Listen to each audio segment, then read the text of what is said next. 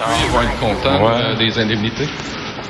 Ben, content. On n'est jamais content euh, d'évacuer, mais je pense que ça va les aider. 1500 dollars, c'est pas rien. Premier ministre François Legault qui parlait ce matin de, de l'élément central du plan d'indemnisation qu'il a annoncé aujourd'hui. Mario et Philippe Vincent sont avec nous pour en parler.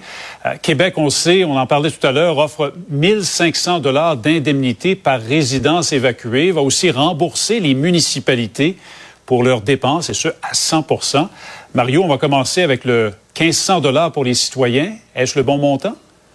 Il n'y a pas de montant précis ou de bon montant. C'est que tu fais un compromis. À partir du moment où tu décides que le programme va être simple et que tu donnes un montant fixe, tu fais un compromis sur l'espèce de justesse de la situation particulière de chaque personne. Mais c'est parce que tu te lances là-dedans. faut que tu développes un formulaire, faut que tu imprimes des formulaires, faut que tu aies des fonctionnaires qui vont administrer les formulaires. On a voulu éviter tout ça. Donc, il allait avec une compensation simple. Euh, et j'ajoute, c'est important de le dire, les gens qui sont évacués, je viens de faire une entrevue ici à Cube Radio, euh, ne, ne jetez pas parce que vous êtes compensé par le gouvernement vos preuves pour les assurances.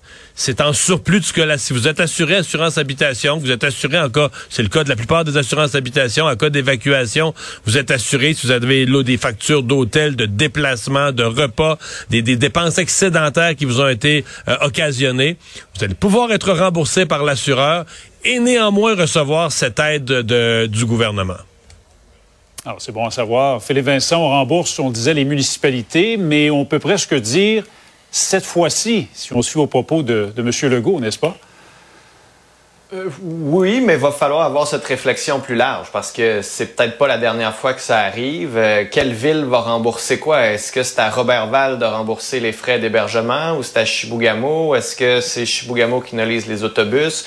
Euh, le contribuable, c'est le même un peu partout. Donc, est-ce que euh, les gens de Chibougamau doivent payer parce qu'ils sont plus proches de la forêt ou collectivement, va falloir éponger cette, euh, cette facture-là? Ça va faire partie des discussions avec les municipalités. François Legault semble vouloir taper beaucoup sur, cette, sur ce clou-là en disant que les municipalités vont devoir faire leur part. Mais peut-être qu'on va tous pouvoir mettre ça dans le mélange d'adaptation au changement climatique, de dire quand il y a des évacuations, inondations et autres, ben, qui va payer, comment on va se séparer la facture. Vaut mieux en parler avant qu'en pleine crise, parce que ça, ça, ça, paraît toujours mal quand on, est, euh, quand on a les deux pieds dedans. là. Voilà.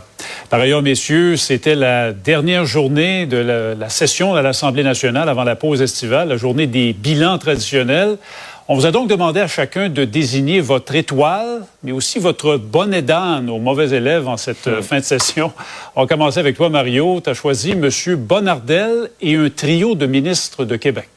Ouais, pour euh, l'étoile, pour moi, là, c'est François Bonnardel euh, qui finit bien la session là, pour euh, le gouvernement en étant très présent dans l'actualité. Tu sais, euh, en, en- en 2023, les gens attendent plus de miracles des politiciens, mais quelqu'un qui est juste humain, fait les choses simplement, respectueusement des autres, euh, et c'est ce qu'on voit là, sur le terrain, quand même compétent. Là. Tu vois, il pose des questions sur les feux, il est au courant, il a parlé au gars de l'armée, il a parlé à l'autre. Tu sens qu'il est, tu sens qu'il est aux affaires, mais tu sens que dans sa relation avec les gens, il essaie pas de donner un spectacle. Il, est juste là, il est juste présent, euh, respectueux des autres, humain. Et pense que c'est ce qu'on attend aujourd'hui d'un, politicien qui essaie pas nécessairement de faire du, du spectacle à tout coup.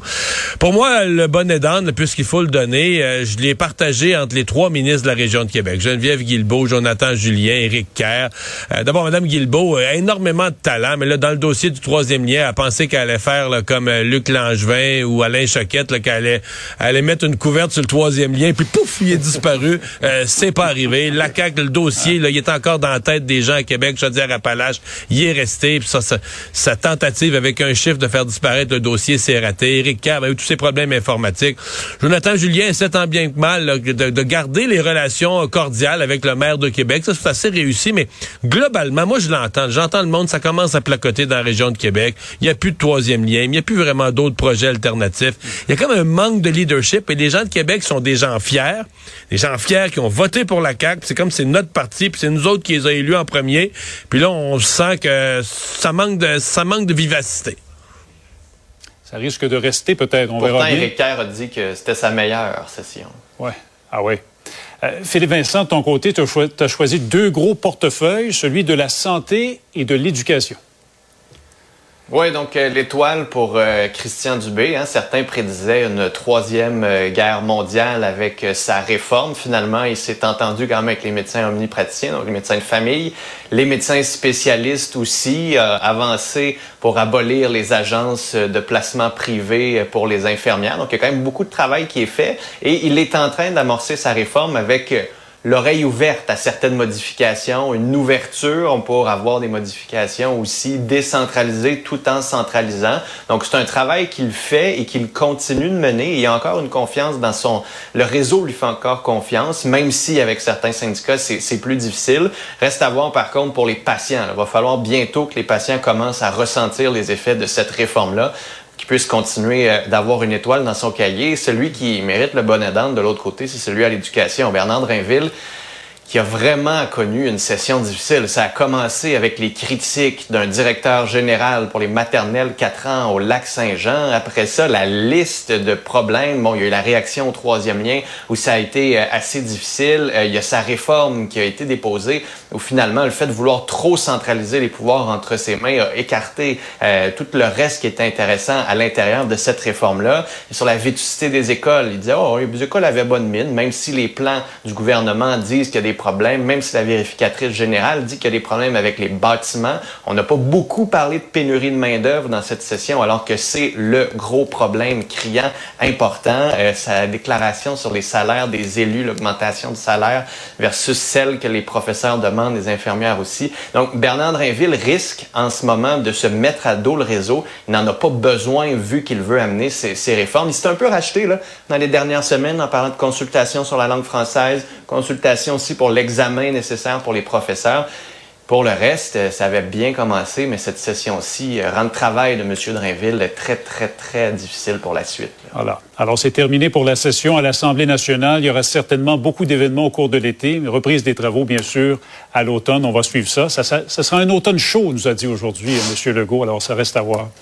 Mario Dumont, Philippe Vincent Foisy, merci et bonne fin de semaine à vous deux. C'est ce qui termine notre semaine euh, et notre émission d'aujourd'hui. Je vous souhaite une excellente euh, fin de semaine. Euh, profitez-en bien. Ça a l'air qu'il va faire plus beau que ce qu'on a connu au cours des derniers jours. On se donne rendez-vous. Ça va être ma dernière semaine de l'année. On se donne rendez-vous lundi 15h30. Bye bye.